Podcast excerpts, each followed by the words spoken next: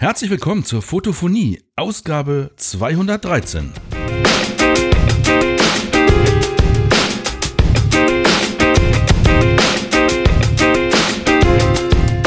Herzlich willkommen zur Fotophonie, deinem informativen und unterhaltsamen Fotopodcast mit norddeutschem Charme. Das Begleitmaterial, die sogenannten Shownotes, findest du in deinem Podcast-Player und auf fotophonie.de. Dort kannst du unter den Episoden auf Fragen zur aktuellen Folge stellen oder uns dein Feedback hinterlassen.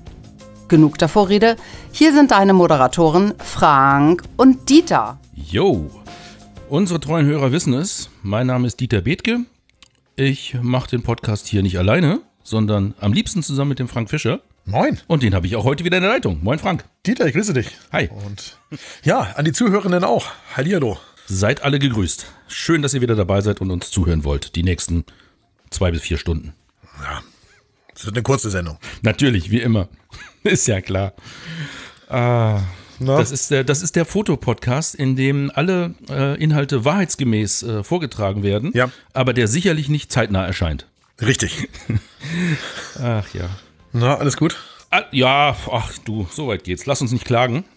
Richtig. Lass uns gleich mal mit was Interessantem anfangen. Ich würde gerne einen Nachhaltigkeitspreis verleihen. Ja. Und zwar an die Firma Apple. Achso, ich dachte schon an dich selber. Für ihre vorausschauenden Reparaturbedingungen. Wie bitte? Ja, ja, jetzt fragst du dich, was ist los, ne? Ja. Du kennst doch die Marke Beats Ja. mit den Kopfhörern, die Ja. Apple irgendwann mal aufgekauft hat. Also gehört Beats zu Apple.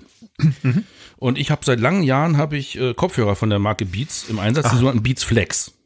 Ja. Die, die so mit einem Band zusammengehalten werden noch, hinterm Kopfhörer, äh, hinterm Hals äh, rumhängen, Ja. aber die an sich wireless sind, also Bluetooth. Ja. So. Das heißt, die Dinger haben nicht nur die Kopfhörer, die man sich in die Ohren steckt, so Schmalzbohrer, sondern die haben halt auch einen Elektronikanteil und damit dieser Elektronikanteil funktioniert, muss er Strom herkriegen irgendwo und der kommt aus dem Akku bei einem nicht kabelgebundenen Gerät üblicherweise. Jo. So, was ist passiert? Ich habe die Dinger jetzt seit nicht mal zwei Jahren, also knapp zwei Jahre, knapp drunter, hab ich die im Einsatz und äh, ja, ich benutze die täglich. Das heißt, die sind benutzt, ganz klar. Klar. Was mich aber ärgert ist, wenn dann von einem auf den anderen Tag der Kopfhörer nicht mehr angeht Aha. und auch sich nicht mehr laden lässt. Also mit anderen Worten, die Elektronik ist mausedot. Ja. Ich tippe mal, der Akku hat die Grätsche gemacht. Kann sein. Aber da ich ja selber kein Elektronikexperte bin und das Ding nicht selber reparieren kann, habe ich mich an den Lieferanten gewandt und gesagt, hier, die zwei Jahre sind nicht rum, ich habe einen Gewährleistungsfall. Der hat gesagt, ja, wunderbar, kein Problem. Schick das doch zu unserem Dienstleister, der das dann äh, repariert und dir zurückschickt. Sehr gut. Ja, fand ich auch. Dann habe ich das hingeschickt, vertrauensvoll, und krieg einen Kostenvoranschlag zurück, Ja. in dem drin steht, also wir haben das Gerät jetzt bekommen, haben es uns angeschaut und ähm, wie gesagt, es geht um einen Elektronikschaden, ja. Und steht drin, wir können es leider nicht reparieren. Die Vorschriften der Firma Apple verbieten das. Weil die Kopfhörer, also die, die, die Teile, also die, die den Ton machen, ja, die Hörkapseln oder wie man die nennen will, ja. Die weisen Haarrisse im Gehäuse auf. Da frage ich mich, wie ist der Zusammenhang zwischen Haarrissen im Gehäuse und einem toten Akku oder kaputter Elektronik, was auch immer. Na gut, ist ja egal. Ja, nee, ist mir nicht egal, weil das so. Gerät wird nicht repariert. Aha. Also ich habe dann die Wahl gehabt, ich kann es mir kostenlos unrepariert zurückschicken lassen. Ja. Es kann kostenlos fachgerecht entsorgt werden. Ja. Oder mir wird ein Ersatzgerät angeboten, Ja. das dann alles in allem inklusive Versandkosten, Pipapo, Materialwert über 100 Euro gekostet hätte. Aber. Ich habe für die Kopfhörer im Originalzustand keine 60 Euro bezahlt, sag mal. Aber lass mich eine dusselige Frage stellen. Ja. Aber Haarrisse im Gehäuse sind doch sicherlich auch ein Gewährleistungsfall. Also was da kaputt ist, ist doch scheißegal, auf Deutsch gesagt. Es ist doch Gewährleistung. Ja, gut, soweit habe ich jetzt gar nicht argumentiert. Äh, Schön, dass du das jetzt äh, ins Spiel bringst. Ja. Ich habe dann angekreuzt, bitte unrepariert an mich zurücksenden. Ich möchte das selber entsorgen. Aber ich möchte auf keinen Fall die überteuerte Austauschware irgendwie zugestellt bekommen. Also das ist ja Quatsch. So, und dann habe ich auch noch dazu geschrieben, dass ich ziemlich enttäuscht bin, was die Reparaturvorschriften der Firma Apple in dem Fall angeht. Weil was hat die Elektronik, die wahrscheinlich defekt ist, zu tun mit den Gehäusen? Ja. Und das ist doch jetzt wenig nachhaltig, mir ein an sich ansonsten noch benutzbares Gerät zurückzuschicken, obwohl man einfach mal eben schnell den Akku äh, oder den Elektronikteil, da ist ein kleiner Chip da drin. Ich habe das selber mal aufgemacht jetzt, wo es kaputt zurück ist, ja. Klar. Also, äh, nee, da, man will das nicht reparieren. Okay, schönen Dank für nichts. Äh, auf, die, auf, diesen, auf die Anspielung mit der Nachhaltigkeit habe ich übrigens keine Antwort bekommen. Natürlich nicht. Das ist ja klar. Ja. Ja, erstaunlich. Erstaunlich. Ich habe nämlich so ein Apple-Gerät, äh, jetzt, ich wollte eigentlich gar nichts zu sagen, aber äh, ich habe äh, mich in der letzten Woche sehr viel bewegt und diese auch schon ganz gut. Und äh, trecke das hier über meine Apple Watch ja. und habe da schon ein Foto fer fertig gemacht, was ich eigentlich am Samstag in den Schnack machen wollte. Äh, weil meine Apple Watch ist jetzt ziemlich genau fünf Jahre alt, ist nämlich eine Series 4, hm. ist 1621 Mal geladen worden, also jeden Tag. Das kannst du irgendwo ablesen. Und die läuft wie am ersten Tag. Nee, das kann ich nicht ablesen, ich weiß, wie lange ich sie habe also tagesgenau. Und sie ist jeden Tag geladen worden, Ach das so. ist ganz sicher, okay. weil ich sie immer benutze. Ja. Und sie ist immer abends leer, also muss sie geladen ja, ja, ja, ja. Hm? Und zwar ganz voll bis an den Rand, sonst kann man sie ja am nächsten Tag nicht benutzen. Und ich sag mal so, und die läuft wie am ersten Tag. Das ist schön. Danke, Apple. Das ist wirklich erstaunlich, dass man dieses kleine Ding mit diesem Mini-Akku ja. ja, 1621 Mal laden kann. Ich bin begeistert. Okay, da freue ich mich ja. Ja. Weil ich habe ja auch eine. Ja. Nicht ganz so lang wie du. Ich glaube, das ist eine Series 6. Genau, das ist eine Always On schon, ne? Wenn ich mich nicht täusche. Richtig, die dimmt ein bisschen hm? ab, aber es genau, ist eine ja. Always On, richtig, ja. genau.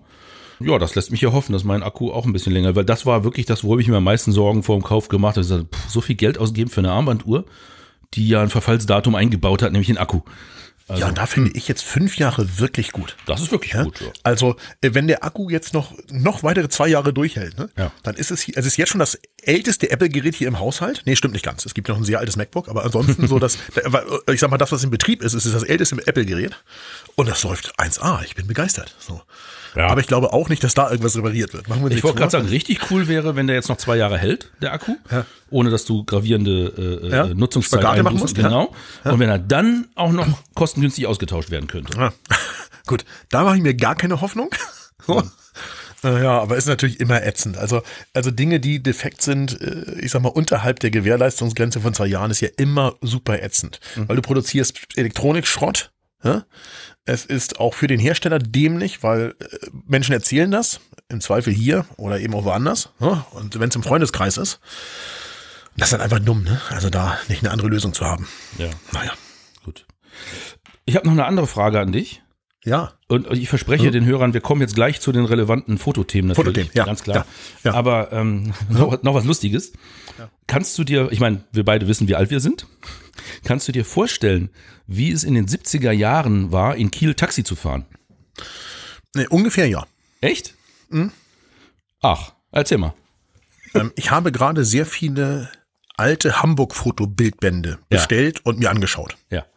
Und es gibt in diesen Hamburg-Fotobildbänden tatsächlich ähm, einer, ähm, ich, ich versuche euch den zu verlinken in den Shownotes. Ich mache eine Notiz hier, weil mhm. ich vergesse es sonst äh, ist von einem berühmten Hamburg-Fotografen und der geht bis 65. Den habe ich jetzt gerade meiner Mutter ausgeliehen, weil sie 65 nach Hamburg gezogen ist. Und in diesen Jahren, 60 bis 65 in diesem Buch, sind Busse drin, die ich in meinem ganzen Leben noch nie gesehen habe. Das heißt, in der, ich sag mal, in der Generation, in der, in den zehn Jahren bis 75 sowas, wo man so die ersten frühkindlichen Erinnerungen hat, hat sich alleine die Busform so geändert, dass ich das ganz erstaunlich finde, was sich in dieser Zeit getan hat. Aber ich habe auch Bücher aus Hamburg gekauft aus den Jahren danach, Bildbände. Und ich habe so ein Gefühl dafür. Es gab natürlich ganz, ganz wenig Verkehr. Fuhr in Kiel eine Straßenbahn? Wahrscheinlich ja. Ja, natürlich. Genau. Also die waren im direkten Wettbewerb mit der Straßenbahn, überall Schienen und Übergänge und weiß der Geier was. Aber es war natürlich viel, viel weniger Verkehr als heute. Meistens fuhren die wahrscheinlich entweder so einen ähm, alten Benz, also mhm. ähm, die Mini-Heckflosse, ich glaube so hieß der, 190er mit so einer ganz leicht angedeuteten Heckflösschen hinten dran. Ja. Ähm, sowas wahrscheinlich. Ähm, oder vielleicht sogar Käfer, könnte ich mir vorstellen, Taxen. Ja, selbst die Polizei fuhr Käfer. Also so ein Zeug, Opel Admiral oder irgend so ein Blödsinn. So, Kommod also, Gibt's nicht einen Commodore? Also beim Was? Benz und beim Admiral gehe ich mit, Käfer glaube ich eher nicht dran. Okay. So, und, äh, und ich glaube natürlich, dass das ein ganz anderes Fahren war. Da sind ja Menschen eingestiegen, da, da gab es bestimmt einen ordentlichen Smalltalk im Auto. Und da ist nicht eingestiegen und gesagt, gibt's ein Kartenlesegerät? Okay, nee, dann fahre ich nicht mit. Also, sondern da gab es sicher einen richtigen Schnack. So. Ja. Ähm, es gab sicher sehr wenig Taxifahrer, vergleichsweise. Mm. Denke ich. Mm da möchte ich keine Prognose abgeben. Ich glaube, das ist nicht so groß anders geworden. Okay. Die, die, Anzahl der Leute, die Taxi fahren. Also okay. die als Fahrer das Ding chauffieren. Ja, ja, ja, klar. Hm. Ja, also so stelle ich mir das vor. Nostalgisch. Ja. Bestimmt gemütlich. Ja, ja, na, naja. Also, ich frage. Also, es war ein Funktaxi übrigens. Natürlich hatten die eine genau. Funkanlage an Bord. Genau, genau. Also kein Handy am Ohr ne? und keine AirPods in den Richtig. Dingern oder Beats-Kopfhörer. So. Ja. Wie kommst du darauf? Ich frage das nicht ohne Grund. Ja, ja, genau. Ja. Weil ich habe hier ein Buch vor mir liegen, ah. in dem beschreibt ein Taxifahrer, den ich auch persönlich kennenlernen durfte letzte Ah, okay, Woche. okay. Ein Taxifahrer beschreibt so seine Erlebnisse in den 70ern, in denen er Taxi Ja. gefahren ist, als Aushilfstaxifahrer. Ja. Und das Titelbild von diesem Buch habe ich erst gedacht, na geil, schon wieder so eine KI-gerenderte Aufnahme. Was ist das denn überhaupt? Und dann stelle ich fest, ah, da steht ja KI auf dem Kennzeichen. Ach ja, ein Kieler Taxi. Und genau das, was du sagst. Schwarzer Benz, dieser leicht angedeuteten Heckflosse, Ja. prominent im Vordergrund. Und direkt dahinter siehst du die Eisenbahnschienen und so eine etwas vergilbte äh, Straßenbahn Ja, ja, ja. vor, vor einem äh, Kieler Gebäude so, ne? So Kiel würde ich jetzt nicht auf Anhieb erkennen auf diesem Titelfoto, aber aufgrund des Kennzeichens KI V119 äh, dachte ich mir schon, ah, es geht um Kiel und dann steht ja auch da äh, drunter der Autor und dann wusste ich schon, um wen es geht und ach, der Kurt. Okay. Also er hat, er hat ein Buch geschrieben mit seinen Erlebnissen aus den 70ern beim Taxifahren. Die sind auch zu großen Teilen frei erfunden. Muss man auch sagen, es ist ein kleiner Roman in Kurzgeschichten. Und der heißt Taxi 99. Untertitel Es geht in die wilden 70er von Kurt Geisler. So, der ist jetzt kürzlich erschienen. Warum erzähle ich das? Erstmal, ich habe ihn gelesen, weil er ihn mir äh, geschenkt hat. Ja. Ich habe ihn durchgelesen, so an einem Abend weggebinged, das Ding sozusagen. Ja, ja. Und ja, sind unterhaltsame Geschichten darin. Teilweise auch etwas deftiger, als du es gerade angedeutet hast. Und ja, es geht um Smalltalk und um andere Dinge, die in so einem Taxi passieren. Klar. Und äh, ja, man erhält, erhält da so ein bisschen Einblicke. Freie Liebe. Ja, das gab's da durchaus. Und es geht sehr viel um die Kieler Woche und um äh, Popstars aus der Zeit.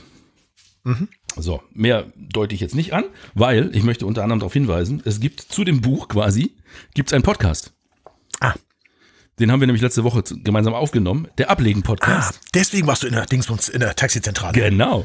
Da, Ah, der, weil der, der Kurt, der ist selber Taxi gefahren und der hat seine Kontakte spielen lassen und hat gesagt, das wäre doch cool, wenn wir uns ein bisschen über das Buch und über das Taxifahren unterhalten und dazu lade ich euch ein in die Funktaxizentrale Kiel. Und so durfte ich die mal von innen kennenlernen und die Leute, die da arbeiten. Und ich muss dir sagen, selten so einen lustigen Nachmittag gehabt. Ja, das freut mich sehr. Das freut mich sehr. Also was es an Geschichten zu hören gab und das sind ja echt noch Typen, also selbst heute noch. Ja, glaube ich sofort. Also das merkt man ja auch, wenn man, also es gibt, es gibt die und die, ne? Also du stehst in so Taxifahrer ein, die äh, sagen, okay, einsteigen, wo geht's hin? So, und es gibt die anderen. Ähm, ich mag ja morgens um vier auf dem Weg zum Flughafen eher die anderen. Die ein bisschen ruhiger sind. Ja, da, da sind wir uns ja einig. Klar. So, die, ich mag es ja leise und dann mag ich, wenn die freundlich sind beim Einsteigen und freundlich beim Aussteigen und dazwischen möglichst keine Frage stellen. So. Aber wenn ich zurückkomme oder sowas und dann äh, tagsüber so in so einem Taxi sitze, dann finde ich es ganz nett, wenn er mal ein bisschen was erzählt und Mhm. äh, man auch selber erzählen kann, wo man so gewesen ist. Ich meine, man hört das hier im Podcast vielleicht ganz leicht raus, wir erzählen auch gerne. So. Ach was. Und Quatsch. äh, ja, ja, ja, ja, ja. Das ist ja weit hergeholt, die These. richtig, richtig. Und, äh, und dann mag ich das durchaus. Äh, und da gibt es wirklich, wirklich coole Typen. So, ich hatte auch mal eine ganze Zeit lang so einen Stammtaxifahrer, dem ich immer eine, äh, WhatsApp geschickt habe, äh, wenn er irgendwo hinkommen ob er irgendwo hinkommen kann und mich holen. Im Moment nicht. Im Moment fahre ich selber sehr viel zum Flughafen mit dem Auto und das ist da stehen. Aber ja, da gibt's bestimmt richtig gute Typen noch, nach wie vor. Ja. Garantiert, garantiert. Und jetzt kommt's noch dazu. Erzähl. Der Kurt, der nicht nur Autor ist, sondern der ist auch Fotograf. Ah, okay. Jetzt muss ich sagen, ich bin, äh, bin es noch schuldig. Ich habe noch keins von seinen Fotos gesehen, weil ich das jetzt erst durch Lesen des Buches erfahren habe, dass er eigentlich äh, auch Fotograf ist. Okay. Der muss bestimmt auch coole Bilder aus der Zeit haben. Okay, jetzt erzähle ich noch ganz kurz was. Das hat aber schon auch noch ein bisschen mehr mit Fotografisches zu tun. Äh, ähm, ich habe diese Bildbände gekauft aus nostalgischen Gründen, aber vor allem, um auch immer wieder mal jemanden ins Bewusstsein rufen zu können, zu sagen, pass auf, fotografiere jetzt, um mir selber das auch mal manchmal wieder ein bisschen, bisschen deutlicher zu machen, weil in 30 Jahren sieht das einfach ganz anders aus. Genau. Und das sind Dinge, die wir uns aus der jetzigen Welt sich gar nicht vorstellen können. Und mir ist auch klar, dass es jetzt viel mehr Fotos gibt als vorher. Aber wenn sich mal jeder in die Nase fasst, dann muss man auch sagen, die allermeisten dieser Fotos sind irgendwo auf Festplatten.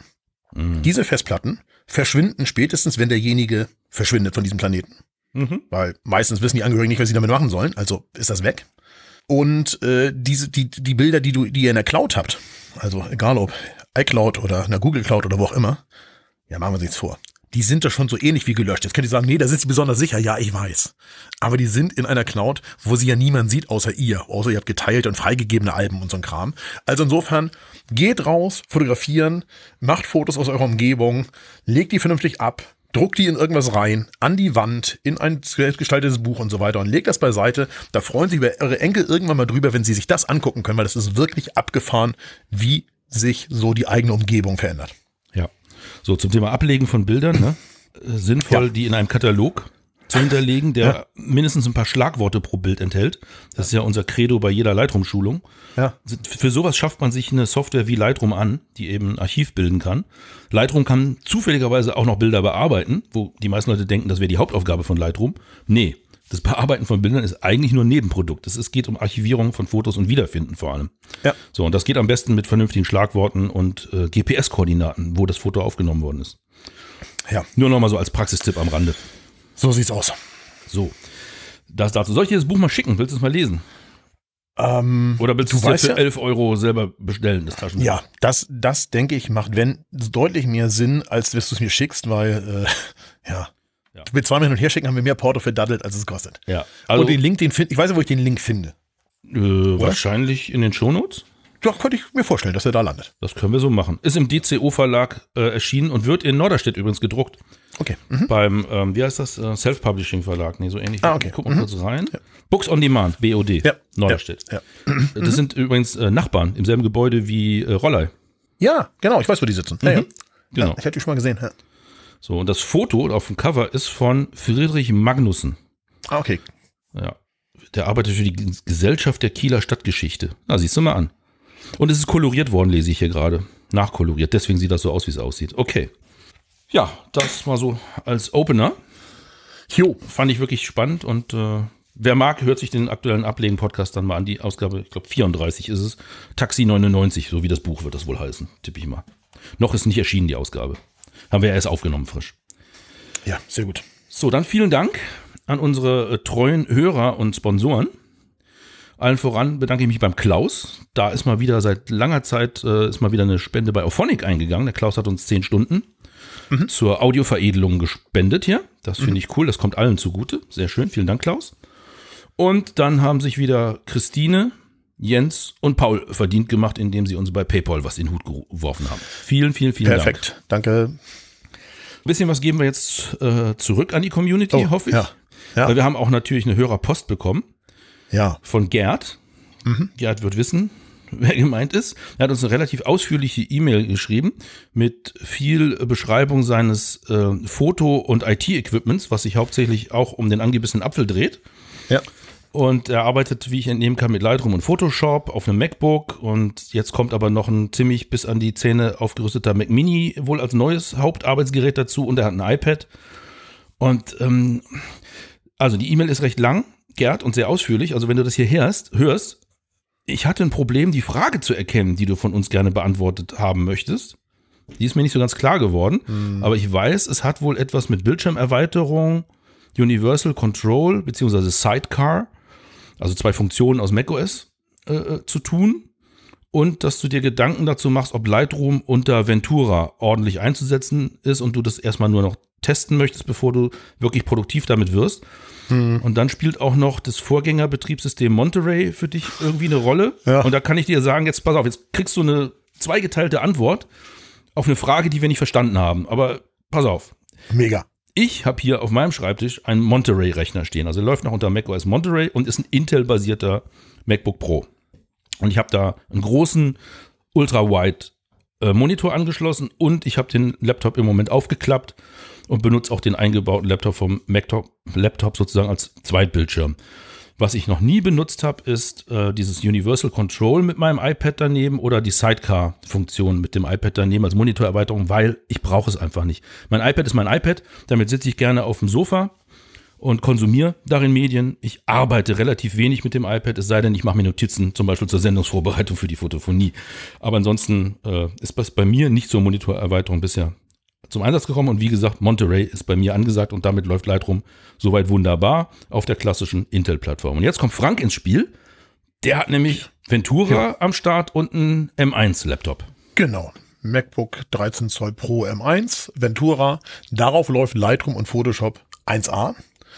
Und ich habe unter, unter Ventura, bin ich mir nicht ganz sicher, vielleicht im Januar, da bin ich aber nicht hundertprozentig sicher, aber auf alle Fälle unter Monterey auch ständig das Thema äh, Sidecar benutzt. Also mhm. nicht das, das iPad bedient über das Trackpad, sondern nur als zweiten Bildschirm. Zum Beispiel bei Bildbesprechungen auf Fotoreisen als zweiten Bildschirm. Ja. Einer vorne, einer hinten. Ja. So. Und, äh, und das hat immer wunderbar funktioniert und Lightroom und Photoshop laufen hier auf meinem Gerät. Perfekt. Ich würde sagen, dafür ist es gebaut. So, das heißt also, hör auf zu testen, Machen. einfach Lightroom Photoshop auf deinen Ventura-Rechner drauf und los. Das geht. Vor allem, wenn du dir einen aktuellen Mac Mini äh, gekauft hast mit Hauptmonitor und So Pipapo. sieht's aus. also, da sehe ich keine Schwierigkeiten im Nee, Moment. ich auch nicht. Ich auch nicht. Es gab kürzlich noch mal ein, noch ein kleines Update von Lightroom. Ähm, das war aber weniger für Mac, für die Mac-Version, sondern eher ein Windows-Fehler wurde da irgendwie Mhm. intern behoben. Das ist noch das Letzte, was ich über Lightroom. Eigentlich müsste jetzt bald wieder so ein neues, Ein größeres kommen, ja. Update kommen, Ja. so auf die 13 oder so. Ja. Bin gespannt. ja. So, dann gibt's äh, eine neue Bewegung am Kameramarkt. Die ist dir ja aufgefallen. Ja, bin ich nicht ganz sicher, aber ich bin überrascht davon, dass es jetzt äh, nach den Kollegen aus Wetzlar, die ja, Ja. schon länger immer wieder auch äh, Kameras bauen, die ausschließlich monochrome Fotos machen, also Schwarz-Weiß-Bilder mit einem extra dafür entwickelten Sensor, äh, Pentax das auch tut. Und ich sag mal so, Pentax hatte ich so gar nicht mehr auf dem Schirm. Wo, worum geht's hier? Also, das hat jeder gemerkt, der irgendwie in der Fotoszene unterwegs ist und gelesen. Es gibt eine Leica M11 Monochrom, also eine neue Leica M mit ausschließlich schwarz-weiß gelieferten Fotos. Klassische Messsucherkamera, ihr wisst, wie die Leicas aussehen. Sie hat als Besonderheit diese Sensortechnologie, dass man eben sowohl den vollen Sensor auslesen kann mit seinen 60 Megapixeln als auch runtergebrochen auf 36 und 18 Megapixel. Ich glaube, das hat die SL2 auch schon, wenn ich mich nicht total täusche.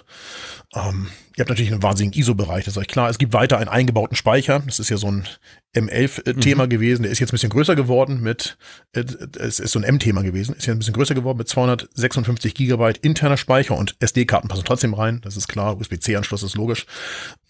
Es gibt keinen roten Leica-Punkt auf der Vorderseite. Das wird die Leica-User, die bereit sind, den aufgerufenen Preis von 9.450 Euro zu bezahlen, vielleicht wundern, abschrecken oder erstaunen.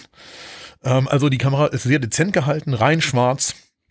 Ähm, ja, das ist die klassische Reportagekamera, aber eben macht nur Schwarz-Weiß-Fotos. Ich komme auf die Leica überhaupt nur zu sprechen, weil ich im selben Zuge über die Pentax K3 Mark III monochrom gestolpert bin. Ja. Also die Pentax Mark III, äh, Pentax K3 Mark III gibt schon länger als ganz normale Farbvariante.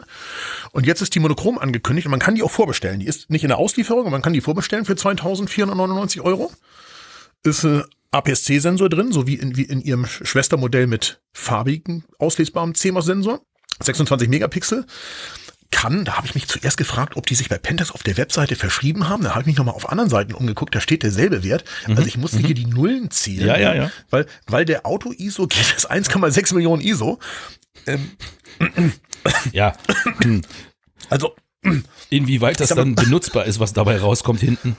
Ja gut, aber äh, so, äh, es ist schwarz-weiß, also vielleicht, Ja, ja, ja, vielleicht, ihr wisst es, das ist ein bisschen empfindlicher, ne? Also ähm, und und Pentax oder Rico, dazu gehört der Pentax heute, beschreibt auch ganz klar, dass es eben darum geht, bessere Kontraste zu liefern, bessere Grauabstufung, bessere Übergänge in den Grauabstufungen, als wenn du mit einer ganz normalen farbigen K3 Mark III Farbbilder machst und die in Schwarz-Weiß umwandelst oder in den Monochrom-Modus stellst. Da scheint es irgendwie einen Markt zu geben und äh, Pentax hält ja auch, hat ja auch das fest angekündigt, an seinem Spiegelreflexsystem fest. Im Gegensatz zu allen anderen am Markt, die da lange auf dem Baum geschlafen haben, ihr, haben, ihr wisst schon, wen ich meine, die, womit man auch Nägel in die Wand schlagen kann. Ähm, so, und in diesem Zusammenhang habe ich mich gefragt, ist jetzt hier Schwarz-Weiß der neue Scheiß oder was ist da los am Markt? Also gibt es wirklich Markt für einen Markt für ausschließlich Schwarz-Weiß-Kameras? Ja, ist erstaunlich, ne? Dass Ja. es jetzt äh, von zwei Seiten äh, so groß rauskommt. Ich hatte schon vor zehn Jahren mal Olympus vorgeschlagen, eine Monochrom-Kamera zu machen. Ja. Weil da hieß es ja immer so, ja, dieser kleine Sensor bei Olympus, ne, hat nicht genug Auflösung Ja, ja. und ISO ist auch immer total verrauscht, alles bla bla bla. Weil man muss ja dazu sagen, warum kommen hier so fantastisch hohe äh, ISO-Werte raus? Naja, ganz einfach, weil bei einem Schwarz-Weiß-Sensor eben keine Farbfilter dazwischen sind, zwischen dem Licht und dem Sensor. Also Licht fällt ja vorne in die Kamera rein und wird durch den Sensor irgendwie aufgezeichnet und in elektronische Signale umgewandelt. Wenn dazwischen Farbfilter sind, die eben nach Rot, Grün oder Blau filtern pro Pixel, hm, dann verschwindet da Licht in diesem Filter, weil die Farbfilter äh, funktionieren so, dass sie alles Licht wegfiltern, bis auf die Farbe, die sie durchlassen, den Farbanteil. Also schwächen sie das Lichtsignal ab. Jo. Das heißt, der hinterliegende Pixel muss stärker verstärkt werden. Zack, mehr Rauschen. So, das ist schon mal das eine. Das andere äh, mit den besseren Grauabstufungen kann ich mir auch ganz einfach erklären, weil bei den Farbsensoren damit du ein Vollfarbpixel nachher in deinem Bild hast, müssen ja die drei Primärfarben, Rot, Grün und Blau, die auf dem Sensor nebeneinander liegen, müssen ja verrechnet werden Korrekt. miteinander. Und diese Interpolation, die, ähm, sag ich mal, da gibt's Rundungsfehler. Wenn, wenn das gemacht Das geht nicht anders. Das Ja. ist mathematisch begründet. Ich Ja, kann das jetzt Ja. nicht genau erklären, aber auf jeden Fall ist Interpolieren ein Prozess, der die Bildqualität nicht unbedingt verbessert. So. Und wenn du jetzt einen Sensor hast, der gleich das Graustufenbild produziert, so wie du es auch abspeichern willst, und da muss nichts interpoliert werden, dann wird nicht aus drei äh, fotoempfindlichen Stellen auf dem Se- Sensor ein Pixel gemacht, sondern du hast jedes einzelne fotoempfindliche Element ist ein Bildpixel nachher, hast du eine höhere Mhm. ganz genau. Auflösung Jo. und äh, weniger Rauschen. Und damit natürlich bessere Übergänge und Grauabstufung. Das ist doch prima. So verstehe ich alles. Und das hatte ich damals gesagt, Mensch, Olympus, ihr habt den kleinsten Sensor von allen Kameras, macht doch einen Schwarz-Weiß-Sensor, dann ist mal dieses Thema Auflösungsproblem und Rauschproblem erstmal vom Tisch. Gut, die Bilder sind nur schwarz-weiß, aber es gibt Fans von schwarz-weiß. Und so denke ich, geht es hier mit diesen Kameras auch. Ja, auf jeden Fall. Aber ich sag mal so, wir beide, wir kennen ja kaum noch jemanden, der eine Pentax hat. Jetzt könnt ihr uns natürlich schreiben, da gibt's hier auch Hörer, die eine Pentax haben. Aber es ist ja eh schon ein totales Nischenprodukt. Ja, aber guck mal, alle anderen jetzt in der erzählen Nische- immer, ich kenne keinen, der eine Olympus hat. naja, Trotzdem wissen wir, dass es genug Leute gibt, die damit rumrennen. Äh, Ja, aber du weißt ja, ich sehe ja schon auch viel am Markt. Also ich kenne noch einen User mit einer Pentax. So. Ja. Und äh, von, von den vielen, die ich in den letzten drei Jahren getroffen habe, war einer mit einer Pentax da. Okay, und alle, alle Hörer, die eine Pentax haben, schreiben bitte direkt an Frank So machen wir das. und nicht an Also, uns. also an Feedback at Fotophonie.de. nein, nein, nein. So, nein, nein, so. Ähm, äh, und, und, und dann sozusagen dazu in dieser Nische noch eine weitere, ich sag mal, ganz, ganz spitze Zielgruppe anzusprechen, finde ich super erstaunlich und auch mutig. Aber wahrscheinlich gibt's deswegen auch die Vorbestellung, einfach um nicht jetzt irgendwie zigtausend Kameras auf Halde zu bauen. Dann frage ich mich, äh, äh, warum ist man nicht äh, auf so eine Crowdfunding-Plattform gegangen? So wie Stativhersteller das zurzeit gerne machen. Ja, ich, ich la, las und sah davon, ja. ja. So, aber auf alle Fälle der neue heiße Scheiß schwarz-weiß. Ja. Was ich mich zuerst gefragt habe, ist, Ja. ist vielleicht in der Leica, die für 9.500 Euro angeboten wird, eventuell sogar derselbe Sensor drin wie der von Pentax, weil irgendjemand muss den ja entwickelt haben. Und man weiß ja, geteilte Kosten sind halbe Kosten. Kann man mehr Gewinn machen. Aber dann fiel mir auf, nee, die Leica ist ja ein Vollformat, Ja. also Kleinbild. Ja. Und die Pentax K3 hat dann doch nach wie vor einen APS-C-Sensor drin. Also das ist nicht dasselbe in Ja, anderen ich Gehäuse. glaube, ich glaube, in dem Fall ist tatsächlich auch so, dass Leica wirklich an seinen Sensoren tatsächlich auch mitarbeitet. Die Ja, stellen die natürlich im noch nicht selber her, aber äh, da, ich glaube, da ist schon eine Menge äh, auch Leica Ingenieurskunst mit drin, die dafür sorgt, dass der Sensor nicht woanders drin landet. Ja. Zumindest nicht der identische. So. Und wer könnte das im Moment besser beurteilen, was das Thema Leica Ja. angeht, wie der Frank Fischer, Achso, der ja seit kurzem auch der Marke äh, anheimgefallen ist mit einem Kauf. ja, ja, ja, ja. Ja, wollte ich eigentlich zum Schluss vielleicht sagen, aber ja, da werde ich ganz Ja, dann ausführlich. sag's doch zum Schluss nochmal. Genau, genau. Ich kann nicht zum Schluss nochmal ganz, ganz kurz darauf eingehen, dass, jetzt, dass, ich, dass ich jetzt auch Golfer werde. Ja. Zahn, Zahnarzt, Golfer, Anwalt und Pilot. Ach, so geht das. Man muss sich nur so eine Kamera kaufen. Ja, ich dachte, so man müsste aus. da studieren und Berufserfahrung nee, nee, vorweisen. nee, nee, so, so, so machen wir das. Ach so, ja Mensch, dann So. sollte ich vielleicht mal sparen. Dann haben wir äh, ein weiteres Gerät mit Kleinbild großem Sensor, was neuer Markt gekommen ist. Ja. Eine Sony, ne? Ja, so neu ist das jetzt nicht mehr. Ja. Äh, unsere letzte Sendung liegt äh, sechs Wochen zurück, Pi mal Daumen, Mhm. bevor wieder Leute nachrechnen und uns schreiben, dass wir nicht rechnen können. Deswegen sage ich gleich mal Pi mal Daumen.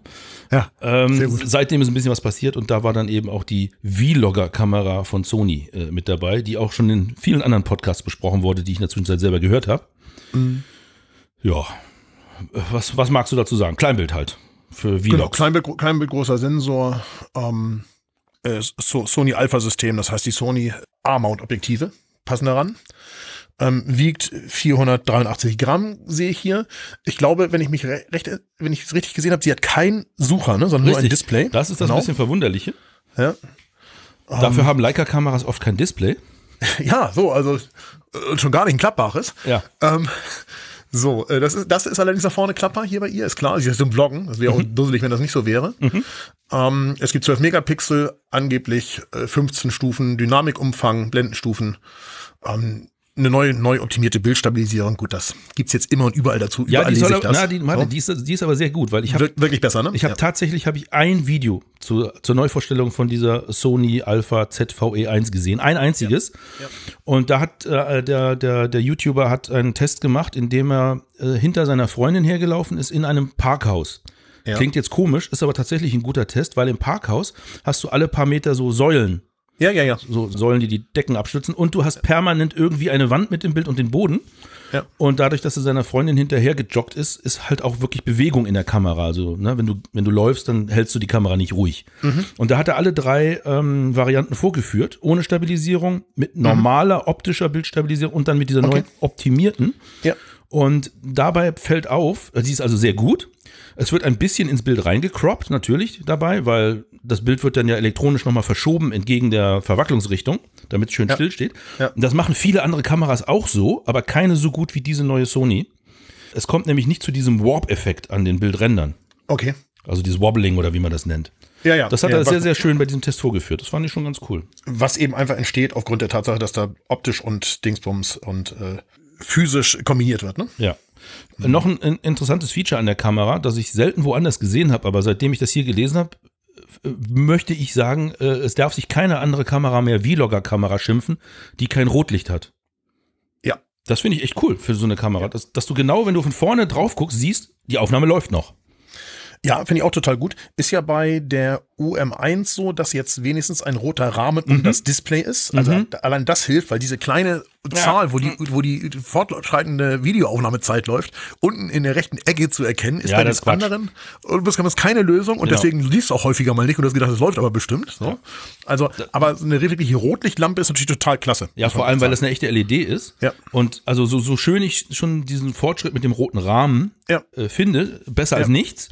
Das Problem aber mit, mit Displays bei Tageslicht ist ja, dass man das trotzdem manchmal nicht so richtig gut sieht, alles, was da los ist. Und vor allem nicht so eine rote Umrahmung. Also mir würde Ja. die nicht so gut auffallen. Genau. Was mir aber auffällt, ist ein, eine rote LED, die mir in die Fresse leuchtet.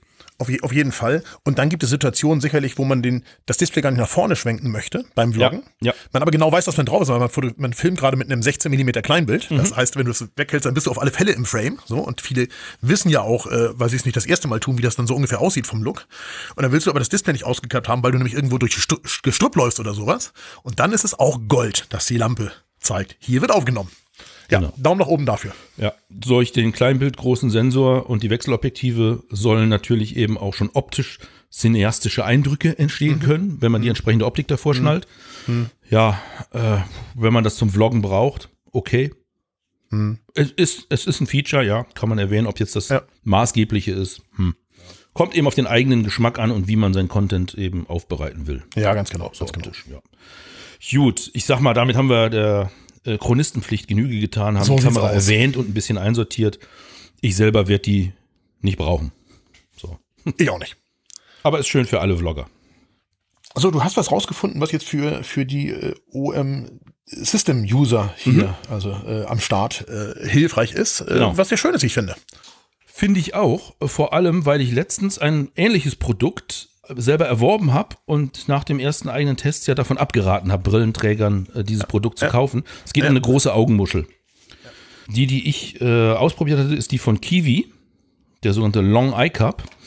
Ist hier original verpackt, liegt das Ding wieder auf meinem Schreibtisch. Ich weiß nicht, was ich damit machen soll. Also, äh, wenn es jemand haben will, schreibt mich an. Ich kann es nicht benutzen als Brillenträger. So. Okay. Aber es gibt was Neues von einem Menschen aus der Olympus-Community, den ich sehr gerne mag, den auch viele, die sich in dem Umkreis schon rumtreiben, bestimmt namentlich kennen, nämlich Helge Süß. Jo. Österreicher seines Zeichens und immer vorne dabei, wenn es was zu basteln und zu adaptieren gibt. Und er hat äh, zwei Produkte im Prinzip gerade auf den Markt geworfen, sozusagen. Und zwar einmal diese große Augenmuschel für die OM1. Und das ist wirklich eine große Augenmuschel. Das ist so ein, ich weiß nicht, ob ihr das kennt. Trichter. Ja, äh, klassische, wie bei F- Kinofilmkameras. Da sieht man das oft. Wenn man mal so Making-of sieht, so große Kinofilmkameras haben so eine, so eine tropfenförmige äh, Ausstülpung am Okular. Und die wirklich das übers- Auge genau. abdeckt, mit der Augenhöhle. Genau. Also quasi um die Augenhöhle drumherum reicht. So, ich möchte vermuten, dass das wieder für Brillenträger mh, fraglich ist. Ich würde es aber ausprobieren. Könnte sein, dass es trotzdem alles gut funktioniert, weil der Helge ist nicht auf den Kopf gefallen. Und ich glaube, der ist inzwischen selber Brillenträger. Ich weiß nicht genau. Also es könnte gehen, aber auf jeden Fall deckt es ein, ein nacktes Auge perfekt ab, das Teil. Und das äh, kann man bei Helge äh, bestellen. Preis auf Anfrage. So, das ist ja normalerweise immer das Zeichen für, wird teuer. Glaube ich aber nicht. Helge macht äh, normalerweise sehr realistische und vernünftige Preise. Klar, seine Arbeit muss bezahlt werden, das Material und der Versand logisch. Also geschenkt würden gibt es das Ding nicht. Klar. Aber wer sich dafür interessiert, Preis auf Anfrage, ich kann das empfehlen, zu Helge in dem Punkt Kontakt aufzunehmen. Jo. Das zweite, was er herausgebracht hat, ist ein Adapter. Ein Adapter für den klassischen Winkelsucher, den es zum Four-Thirds-Kamerasegment von Olympus mal gab. Ja. Der VA1, falls das jemandem noch was sagt. Very Magni Angle Finder, glaube ich. Nummer 1. Es gab keinen zweiten. Das ist echt ein schönes Teil. Also von der Optik her sehr, sehr hochwertig, weil es, du kannst umschalten von normalem Suchereinblick auf zweifache Vergrößerung. Ja. Also quasi eine schaltbare Sucherlupe Ja. und trotzdem sehr gestochen scharfes äh, Bild dann noch von deinem Sucher. Und wenn man jetzt weiß, der Sucher oben in der OM1, der ist ja hochauflösend, das macht äh, also richtig Sinn, da mit so einem vergrößernden Spekuliergerät mal reinzugucken. Und es geht halt um die Ecke. Das ist halt ziemlich cool, wenn man die Kamera sehr bodennah benutzt Ja. und kann oder will nicht aufs Display, aufs ausgeklappte gucken. Dann steckt man diesen Winkelsucher ans Okular und kann dann von oben senkrecht reingucken, quasi wie in so eine äh, Fachkamera. Sehr praktisches Ding. Ich habe auch noch so einen, Aha. habe ihn aber lange nicht benutzt, weil eben kein Adapter da. Ja. Und den gibt's jetzt auch von Helge Süß und da kann ich den Preis sagen, so ungefähr 18 US-Dollar Okay. muss man dafür auf den Tisch legen. Ich glaube, das ist für alle, die diesen Winkelsucheradapter noch zu Hause rumliegen haben und jetzt eine OM1 haben und gerne den Adapter, äh, den, den Winkelsucher wieder verwenden, weil ist das ein No-Brainer. Okay. So, Weil der mal teuer war, nehme ich an. ja. Und du kaufst jetzt einen Adapter? Äh, nee, Oder verkaufst einen Winkelsucher? genau. Ich, ich würde Aha. mein, ich wäre bereit, meinen äh, quasi gebrauchten, aber eigentlich so gut wie nie benutzten Winkelsucher abzugeben Okay. für einen sehr annehmbaren Preis. Also wer Interesse hat, kontaktiert mich. Es ist äh, unter 100 Euro, sage ich mal. Perfekt. So, VA1 Winkeladapter. Ja, schön. Schöne Grüße an Helge. Immer wieder gut, was der so Ja, auf schöne, die Beine schöne stellt. Grüße nach Wien. Jo. So, dann Ja. fragt man sich Ja. zu Beginn des Sommers, Ja. also wir haben ja gerade, äh, fängt der Ach so. Frühling an und wir gehen Richtung Sommer. Ach so. Da fragt man sich ja manchmal, wie ist es eigentlich so im Winter? Also wie ist es eingeschneit zu sein auf Island? Ja, äh, das ist ja einer der Gründe, weshalb wir auch nicht aufgezeichnet haben. Ich war ja, war ja zwischendurch wieder auf Island. Ähm, ja, also ich habe das immer befürchtet, dass uns das irgendwann passiert, dass wir einfach nicht weiterkommen, sondern einfach festhängen irgendwo, weil die Ringstraße gesperrt ist. Und dieses Jahr war es soweit. Aha. Also ähm, wir hatten das schon mal, dass sie gesperrt war, für ein paar Stunden. So ist es nicht. Und haben da auch festgehangen auf so einer Tankstelle, wo dann plötzlich einfach die Straße zu war und es dann hieß, ja gut, das dauert jetzt einen Moment und vielleicht äh, wird es heute noch aufgemacht und so weiter. Das war fast noch ätzender, weil wir das Hotel schon verlassen hatten. Aber in diesem Fall war sie einfach 48 Stunden geschlossen oder sogar vielleicht sogar ein bisschen länger, so knappe 60. Also jedenfalls gute zwei Tage. Und das war schon irgendwie was ganz anderes als sonst, weil ich brauchte neun Zimmer. Und neun Zimmer, jeder, der schon auf Island war, weiß, das ist an sich schon nicht so einfach. Am Es gibt eine Stück. gute Nachricht. Genau, so, es gibt eine gute Nachricht. Fast alle fahren so wie wir, nämlich von West nach Ost. Und da wir genau an der Straßensperre wohnten, am östlichsten Punkt der Straßensperre, kam von Westen schon mal nichts. Das war schon mal gut. So. Also wir konnten bleiben. Und, und ulkigerweise, ähm, es war halt eine, ab der Gletscherlagune bis hinter Wick gesperrt, also bis, bis etwa zum Seljalandsfoss durchgehend. Und ulkigerweise muss man sagen, konnten wir aber Richtung Höfen, Richtung Osten komplett fahren, weil da war das Wetter wirklich gut, wo wir waren. Ja, also man konnte sich überhaupt nicht vorstellen, was für ein Blizzard doch, also die, die Island kennen, vielleicht schon. Also ich hatte schon so eine Idee, dass es an der nächsten Ecke natürlich ganz anders sein könnte. Aber ich sag mal, die Teilnehmenden, die das erste Mal jetzt mit auf Island waren alle, die können sich überhaupt nicht vorstellen, wieso da eine Straße gesperrt ist. Ja? So. Und ja, und dann hingen wir da einfach einen Tag länger, also einen Tag und einen halben, als wir wollten, auf der, auf der Ecke fest. Und haben dafür natürlich aber auch ein paar Sachen angucken können, die sonst einfach im Programm gar nicht vorgekommen wären. Ähm, weil wir, weil wir hätten weiterfahren müssen. Ähm, und dann muss man sagen, dann war die Rückfahrt schon auch wirklich irgendwie speziell. Also es gibt ja diverse Dinge, wo die isländischen Wetterdienste, aber auch ähm, die, die, die, die Straßen beurteilen und so weiter, die Statusmeldung hinterlassen. Also es gibt natürlich lokale Wetterdienste und die sind auf Island auch notwendig. Da kann man halt auch sehr genau sehen, wie windig ist es und wo zieht der Wind hin und wie schlimm bleibt es und so im Drei-Stunden-Takt. Und es gibt eine Wetterstraßen. App und auch eine, ähm, eine Webseite, die heißt Road.is. Und ja, ich sag mal so. Also da stand für den schlimmsten Bereich der Straße Spots of Ice. Und Freunde, wenn das Spots of Ice ist, ne? Was ist denn dann ungeräumt? ja? Was ist, wenn da steht kein Winterdienst? Also, Alter, also Wahnsinn. Also, also unfassbar. Wir sind dann fast sechs Stunden Auto gefahren, äh, weil wir dann halt da einfach raus mussten, um zum nächsten Hotel zu kommen, wo wir eigentlich ja schon, in, schon eine Nacht eher sein wollten. Ähm, und das war einfach der absolute Irrsinn, was da auf der Straße los war und wie es da aussah und wie es da trotzdem noch gestürmt hat und die Schneeverwehung quer über die Straße wehten und die Schneeflüge einem entgegenkamen und du einfach meterweise gar nichts gesehen hast und ach, frag nicht. Also wirklich verrückt und ist gerade mal drei Wochen her. Mhm. Ja, drei Wochen her. Also, das ist noch so, so ein richtiger Wintereinbruch, muss man sagen. Und was habt ihr dann mit den kleinen Eisbergen gemacht? Mit den Spots auf Eis? Ja. Drüber geschallert. Oh ja. Ja, also das, ist- das ist im Prinzip sozusagen, also die Straße war an manchen Stellen komplett vereist. Und solange du nicht lenken musst und solange du nicht ähm, ausweichen musst, ist das ja alles kein Thema, weil du fährst mit Spikes und Vierradantrieb. Das heißt, du kannst einfach ganz normal fahren. Das Dusselige ist, wenn dann die Straße freigegeben wird, dann fahren ja alle. Das heißt, da fahren nicht nur die, die Spikes haben und Vierradantrieb, sondern fahren auch die, die mit einem, ich sag mal, zwar getriebenen Duster, aber da hinten dran einen Wohnhänger, Wo- Wohnwagen transportieren. Die fahren ja auch dann. Der hat nun keinen Antrieb und in aller Regel auch keine Spikes. Und die mit dem Jahres- und Frontantrieb, die fahren ja auch. Also alle, die jetzt weiter müssen und sagen, Mensch, Ringstraße, kein Problem, da kann man ja immer gut fahren, ist ja immer schön geräumt, die fahren auch alle mit dir. So, also so gesehen, ähm, wir haben versucht, einfach in einem halbwegs vernünftigen und auch vorankommenden Tempo zu fahren, ohne dass es zu gefährlich wird und vor allem auch äh, ohne andere zu gefährden. Aber wir haben schon auch wirklich ganze Kolonnen überholt, das muss man auch mal sagen. Wir sind schon mal auch einfach mal einen Kilometer weit an 30 Autos an einem Stück vorbeigefahren. Das muss man ehrlicherweise sagen, weil die linke Spur frei war und gar kein Eis und rechts die plötzlich alle 40 fuhren und keiner vorbeifahren wollte. Und so, was ist denn jetzt mit euch? Also ich meine, auf die linke Spur rausfahren ist kein Problem. Und wenn man da drauf ist, dann kann man auch mit 60 an der ganzen Kolonne vorbeijuckeln. Das machten dann auch viele hinter uns. So, ähm, so aber, aber Spots auf Eis ist wirklich, also die, was war die Untertreibung der überhaupt. Also es waren wirklich an manchen Stellen geschlossene Schnee, aber vor allem auch geschlossene Eisdecken. Also Wahnsinn. Also in Deutschland, hier in Norddeutschland würde gar nichts gehen. Da wird das Ganze Ja, alles, wird alles komplett zum Erliegen kommen. Da gibt's ja den Spruch, dass sobald eine Flocke Schnee fällt, ist hier ja Chaos. Ja. Weil keiner mehr richtig Auto fahren kann, angeblich. So, aber, Aber sag mal, ähm, das mit dem Überholen auf der linken Spur stelle ich mir trotzdem ein bisschen ähm, äh, abenteuerlich vor. ja. Weil klar, rüberfahren, Gas geben, an der Kolonne vorbei, logisch.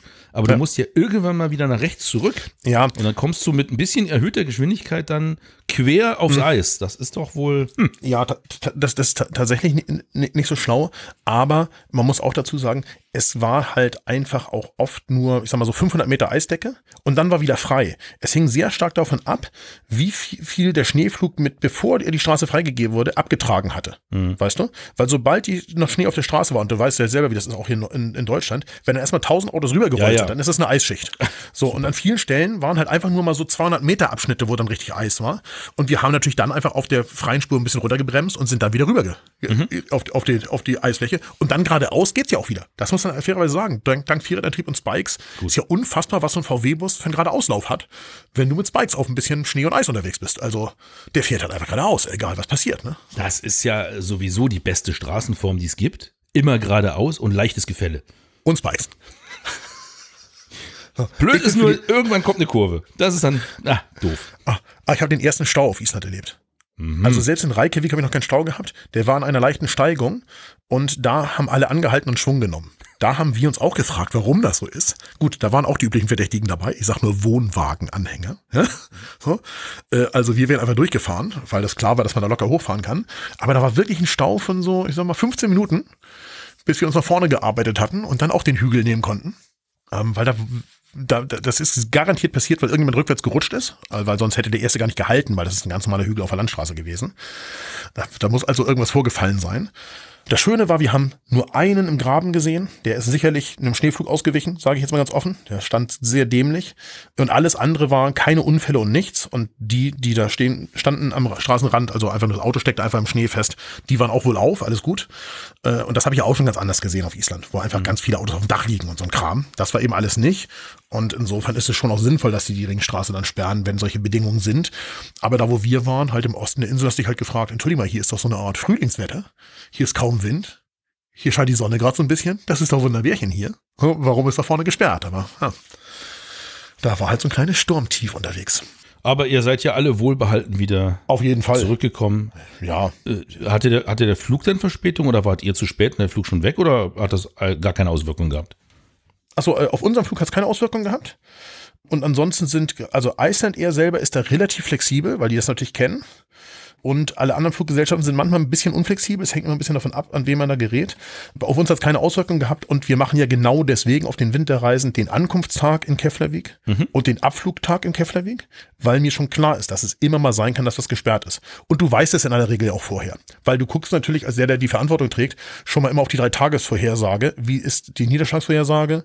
Wie ist die Windvorhersage? Und da wir das halt schon ein paar Mal erlebt haben oder beobachtet haben aus der Ferne, also von hier über die isländischen Wetterkarten, weißt du genau, wie viele Meter pro Sekunde brauchst, muss es haben, damit die dazu neigen, die Straße zu sperren.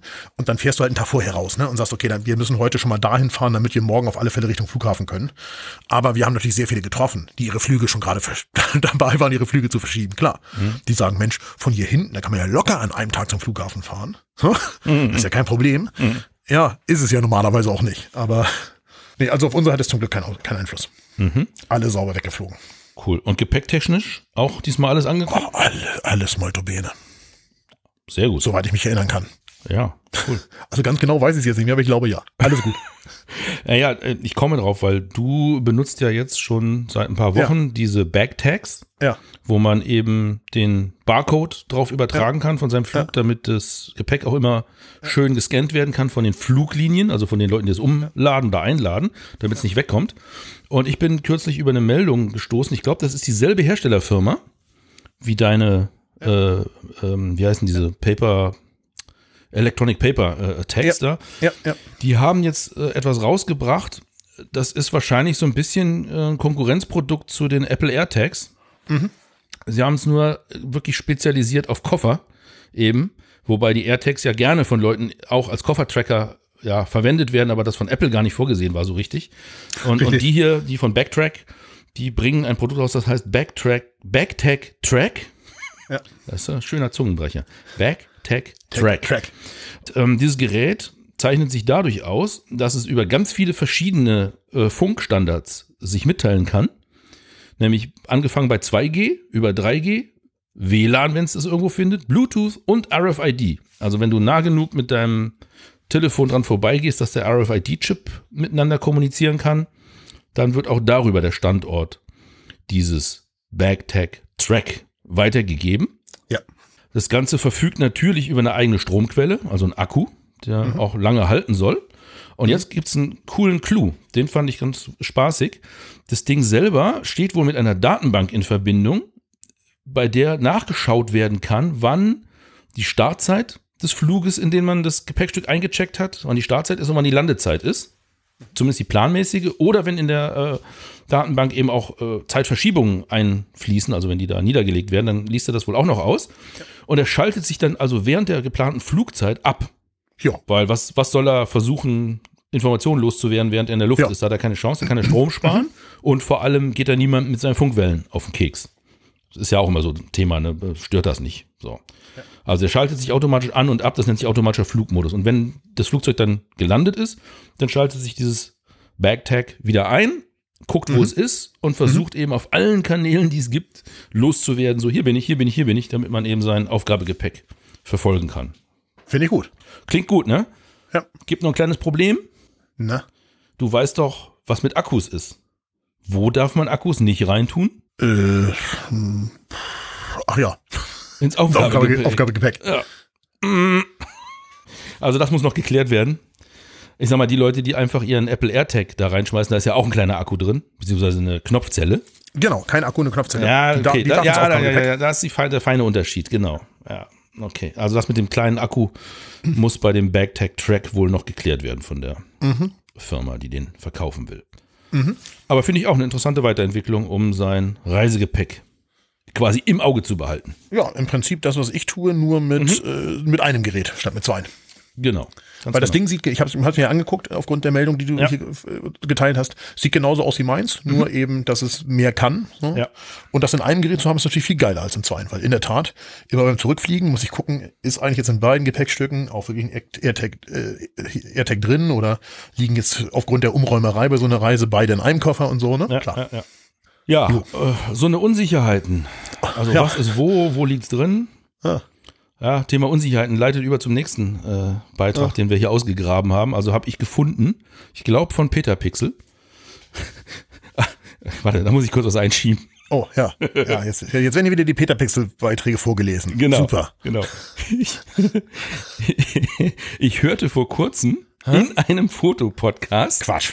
gab es einen Rundumschlag eines äh, selbsternannten Fotopodcast-Kurators, nenne ich es mal. Gab es einen Rundumschlag, der hat or- ordentlich ausgeteilt und äh, sämtliche deutschsprachigen Fotopodcasts äh, mal so eben bewertet und gesagt, naja, eigentlich gibt es nur zwei Sorten von Fotopodcasts in Deutschland. Die einen reden nur über Kameras, also über Technik. Und die anderen finden sich selber geil und sprechen nur über sich und finden, dass alle das auch hören müssen und das sei ja unterhaltsam genug. Warte, und das ist, gilt ja für uns, für uns gilt ja beides. Richtig, wir fallen da voll rein. Also Ja, wir ja. erfüllen das zu 200 Prozent. Ja, richtig? Und dann sagt er unter anderem, dann gibt's noch die, die halt einfach Peter Pixel vorlesen. Ja. Mega. ja. Sehr schön. Ich habe den Podcast nicht gehört, aber nee, aufgrund deines, deiner Empfehlung werde ich jetzt mal die letzten Folgen von allen gängigen Fotopodcasts durchhören, um das mal rauszufinden, wo das gewesen ist. Ja, du musst du die hören, die im März erschienen sind. Ah, sehr gut, ja. Also uns kann er ich. nicht gemeint haben, blöderweise. Ja. Aha. Er hat ja gesagt, er hat sich alle Folgen von deutschsprachigen Fotopodcasts angehört, die im März erschienen sind und hat sich Ah, daraufhin okay. sein äh, Bild gebildet, seine Meinung Und da haben gebildet. wir ja wohlweislich ausgesetzt, um nicht, Ja, nicht- falschen Ruf wir, zu kriegen. Nein, wir wollten den Wettbewerb nicht verzerren, das so, ist ja klar. Mit unserem einzigartigen audiophilen Machwerk, das wir hier produzieren. so. so, also du hast eine Peter-Pixel-Meldung Ja, ich, ich lese jetzt quasi eine Peter-Pixel-Meldung vor. Das Sehr gut, ja, erwähne sehr ich jetzt mal hier explizit, weil das ja oft verschwiegen wird. Ja, ja. Dass, das, dass die Leute Ja. nur Peter-Pixel vorlesen. Das stimmt. Furchtbar. Also, wie kann man sowas machen? Gut, also, pass auf. Äh, Es geht um eine ganz interessante Fragestellung, wie ich finde. Ich hab, das ist ein sehr langer Artikel, ich habe ihn aber aufmerksam durchgelesen. Es geht natürlich mal wieder, wie sollte es in diesen Zeiten anders sein, um das Thema Bilderzeugung durch eine sogenannte künstliche Intelligenz. Ich habe übrigens von einem anderen Journalisten gehört, der nennt das äh, fortgesetzt kleine Intelligenz, weil er keinerlei Intelligenz erkennen kann in dem, was da passiert. Sehr gut. Anderes Thema. Okay, also es geht um per KI erzeugte Bilder.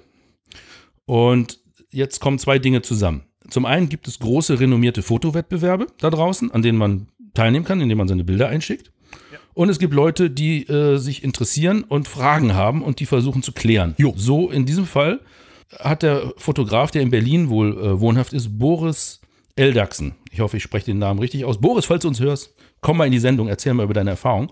Boris Eldachsen hat ein Bild eingereicht bei, wir können es ja einfach nennen, ist ja kein Geheimnis, äh, beim, beim äh, wie heißt das Ding? Sony World Photography Award. Photo Award. Genau. So, genau. Hat ein Bild eingereicht, was eine KI erzeugt hat. Okay. Er hat da auch kein großes Geheimnis draus gemacht, aber er hat es auch nicht an die große Glocke am Anfang gehängt, Aha. sondern er hat es eingereicht in der, in der offenen Kategorie Kreativ. Also da, wo du quasi alles einreichen kannst. Das Bild heißt übrigens The Electrician Okay. und sieht sehr spannend aus, wie ich finde. Also man sieht darauf zwei Damen abgebildet, quasi so eine Art Doppelporträt.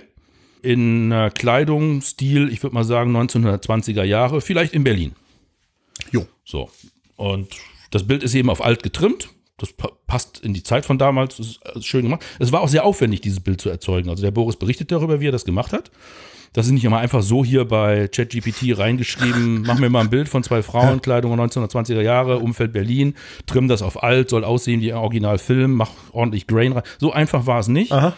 Er hat da wohl schon Zeit aufgewendet, um ein ordentliches, interessantes Bild zu erzeugen. Es ist halt nur wahrscheinlich keine Fotografie. Es ist ein Bild Aha. von einer KI erzeugt. Trotzdem steckt da ja viel Aufwand dahinter von Seiten des Erzeugers. So, ne? Und du merkst schon, wie ich rumeiere. Ja, ja, ja. Ich will ihn jetzt nicht an der Stelle nicht Fotograf nennen, weil er selber die Frage stellt, wenn man so etwas macht, zählt das als Fotografie, ja oder nein? Und er hat es als Experiment eben bei dem Fotowettbewerb eingereicht, um mal zu sehen, weil er vermutet hat, da sind ja Profis am Werk, die diese Bilder durchgucken, bewerten und so weiter. Was sagen die dazu und wo kategorisieren sie, wo kategorisieren sie das ein? Wie weit kommt er in dem Wettbewerb und was passiert am Ende? Ja. Und dann ist ja was Verrücktes passiert. Genau. Jetzt hat er die Kategorie kreativ gewonnen Ja. mit diesem Bild. Eieiei. So, und dann, So. und dann, lass mich raten, dann hat er sich schön an London einladen lassen zur Preisverleihung. Genau, Hat sich in das genau. Fünf-Sterne-Hotel gesessen, sich das Preisgeld Ja. abgeholt und so weiter. Oder wie ist es dann Absolut. weitergegangen? Genau das hat er nicht gemacht. Sehr gut. Also er ist natürlich genauso eingeladen worden und so weiter und Ja, so weiter. ja. Er ist ja plötzlich Preisträger in der Kategorie. Sein Bild wurde auch auf der Webseite zur Bewerbung des Wettbewerbs und der Preisverleihung verwendet, unter anderem. Es hatte äh, auch ein, es wurde auch gedruckt und Ja. hing in Großformat in der Ausstellung dazu. Ja. Kurz nach der Preisverleihung konnte man sich das wohl auch noch anschauen, das Bild. Also vorher und kurz danach. Und er ist ähm, dahin gereist auf eigene Kosten. Okay. Flug selbst bezahlt, Hotel selbst bezahlt, Anzug selbst geliehen, weil er wollte eben nicht in Verdacht kommen, von Sony jetzt irgendwas angenommen zu haben. Hat auch das Preisgeld ausgeschlagen, hat sich auch zu erkennen gegeben und gesagt, Achtung, ich lehne den Preis ab. Ich habe den zwar gewonnen, aber ich lehne den ab, weil darum geht's gar nicht. Ich wollte nur mal rausfinden, wie kommt so ein KI-erzeugtes Bild an in so einem renommierten Wettbewerb und was passiert jetzt, nachdem ich gesagt habe, es ist eine KI genau. äh, erzeugte Genau, genau. Geschichte. So, das war gar nicht so einfach, wie man in dem Artikel nachlesen kann. Er musste dazu ohne Einladung der, ähm, ja, der Moderatoren äh, die Bühne erklimmen und das Mikrofon im Handstreich ergreifen, um dazu was zu sagen äh, auf der Veranstaltung. Und ähm, wie es ihm persönlich danach ergangen ist, weiß ich jetzt nicht, ob er von Securities rausgeführt wurde oder pipapo. Was man aber nachgucken kann, ist, dass kurz danach das Bild sowohl aus der Ausstellung entfernt worden ist, also das dingliche physikalische Bild, der Abzug, als auch von der Webseite. Aber nach wie vor, ich weiß jetzt nicht, wie es heute ist, aber als ich den Artikel gelesen habe, lag noch keine Stellungnahme vom Veranstalter vor, obwohl er da explizit drum gebeten hatte. So, und das, wa- warum erzähle ich das so lang und breit? Weil es natürlich jetzt eine schöne Geschichte ist, die kann man sich gut anhören. Kleine Räuberpistole quasi so, ne? Einer trickst rum und macht es dann öffentlich und guckt, was passiert. Ja, okay. Aber diese Fragestellung, die dahinter steckt, die finde ich wirklich sehr interessant. Äh, Viel wird ja im Moment diskutiert, was ist KI, was macht KI, ist das, äh, was da rauskommt, ist es äh, verwerflich, darf man das in Social Media benutzen, muss man es kennzeichnen, bla bla bla. Ähm, wie geht das weiter, wie viele Arbeitsplätze werden verloren gehen, wie viele Arbeitsplätze gewinnen wir als Prompt-Engineers und so weiter. Alles gut und schön, aber diese, dieses Ding, was ist das eigentlich, was da rauskommt, wenn man das so macht? Ich meine, es ist ja eine künstlerische Leistung, in meinen Augen. Ich Weil der Mann hat sich was ausgedacht, hat es gut beschrieben und in mehreren Anläufen über immer wieder verbessern, verfeinern seiner Eingaben, das zu bekommen, was er wollte. Jo. Also für mich ganz klar wollen und können steckt dahinter. So, und das Bild sieht auch ansprechend aus, deswegen hat es einen Preis gewonnen in einem großen Wettbewerb. Es sieht also nicht schlecht aus und auch nicht langweilig, sondern ganz im Gegenteil. Es äh, erregt Aufmerksamkeit. Also ich finde, da ist deutlich eine künstlerische Absicht dahinter zu erkennen und eine Schöpfungshöhe. Nur ist diese Schöpfungshöhe jetzt der KI anzurechnen oder dem Boris, der die KI bedient hat? ja. Oder den Urheber, womit die KI trainiert hat. Das ist alles etwas, was wir final natürlich nicht klären können. Ich glaube, wenn es denn KI weitergeben wird in der Form und Weise und jeder kann seine Bilder erzeugen aufgrund von Eingaben, Prompts und Verfeinerungen, dann braucht man halt in den Fotowettbewerben eine Lösung. Also dann, Ja. dann muss man halt dafür eine Lösung schaffen. Also wir beide erinnern uns an die Fotowettbewerbe der Anfang der digitalen Zeit. Da musstest du äh, die RAW-Datei mit abgeben, um zu beweisen, dass du ein Foto gemacht hast und kein Composing. Hä? Das ist bei einem KI-generierten Bild schwierig. ähm, aber äh, was spricht dagegen? Vielleicht ist das Wort Fotowettbewerb nicht hundertprozentig dann mehr das Richtige. Aber zu sagen, in solchen Wettbewerben haben auch Bilder eine Chance. Mit einer eigenen Kategorie oder, oder einem Sonderpreis oder weiß ich nicht, keine Ahnung. Ich glaube, das ist, eine, ist eine, eine Herausforderung, eine Aufgabe für die, die diese, Veran diese Veranstaltung machen. Also so wie sich hier die Veranstalter von dem Wettbewerb verhalten haben und sich nicht geäußert haben, das ist sicher keine Lösung. Ja? Aber die werden sicher daraus lernen für nächstes Jahr, da bin ich mir ganz sicher. Da werden wir dann die ersten Auswirkungen sehen. Ich hoffe, es gibt auch vielleicht noch irgendwas äh, schriftlich oder als Audionachricht oder sonst was, dass jemand nochmal mit dem Boris Eldachsen spricht Ja. oder ihm einen Brief schreibt oder so dazu. Ja. Wäre ja mal ganz spannend zu erfahren. Ja, ich finde auch, dass Fotowettbewerbe vielleicht sich in Bilderwettbewerbe umbenennen sollten, Ja, könnten, ja. wenn sie mögen. Und eben eine Sonderkategorie für KI-erzeugte Ja. Images, Ja. wie auch immer man das bewertet, einführt dann kannst du zumindest allen Leuten, die ehrlich mit ihrer Kunstform des KI-Bildererzeugens Ja. miteinander wettstreiten wollen, Ja. dann bietest du denen eine Bühne, wo auch, äh, sag ich mal, Gleiches mit Gleichem verglichen Genau. wird. Wenn Genau. alles mit ehrlichen Dingen zugeht, Jo. wunderbar. Jo. Klar wird es natürlich wie immer auch die Trickser und Täuscher geben. Klar. Die gab es aber bei Fotowettbewerben schon immer. Richtig. Du sagtest das. RAW-Bild einreichen war dann so eine Maßnahme. Trotzdem sind ja selbst beim Wo- WordPress Photo Award sind ja Bilder durchgekommen, die hoch prämiert wurden. Ja. Dann stellt sich raus, ja, da hat jemand ein ausgestopftes Tier fotografiert, das er vom Eingang des äh, Naturschutzgebiets mitgenommen hat irgendwo hin. Tut mir leid, dass wir lachen muss, aber ja. Ja, aber Ja, so war's ja. Ungefähr war ja so war's. wirklich peinlich. Ja. Oder eben äh, trainierte Tiere, die als Wilde verkauft wurden und was es nicht alles gab. so. ja. Tricksereien gibt's immer. So, aber äh, wenn du den Leuten keine Chance bietest, ehrlich an so einem Wettbewerb teilzunehmen, an dem sie, wie ich finde, zu Recht teilnehmen wollen, Ja. wenn sie kreativ ein Bild geschöpft haben, dann wäre es cool, wenn es eine Kategorie dafür gäbe. Jetzt gibt's natürlich noch die Vorschläge, haben wir auch bestimmt alle schon gehört. KI-erzeugte Bilder müssen gekennzeichnet werden. Ja, da können wir uns alle mal fragen, wie erfolgreich das sein wird. Ja. Klar, die, die es ehrlich meinen, werden das wieder tun. Ja. Wahrscheinlich. Ja. Die, die tricksen wollen, lassen natürlich die Kennzeichnung weg. Was jetzt weniger für Fotowettbewerbe dramatisch ist in meinen Augen. Viel schlimmer ist es in den Social Media äh, Kanälen der Welt.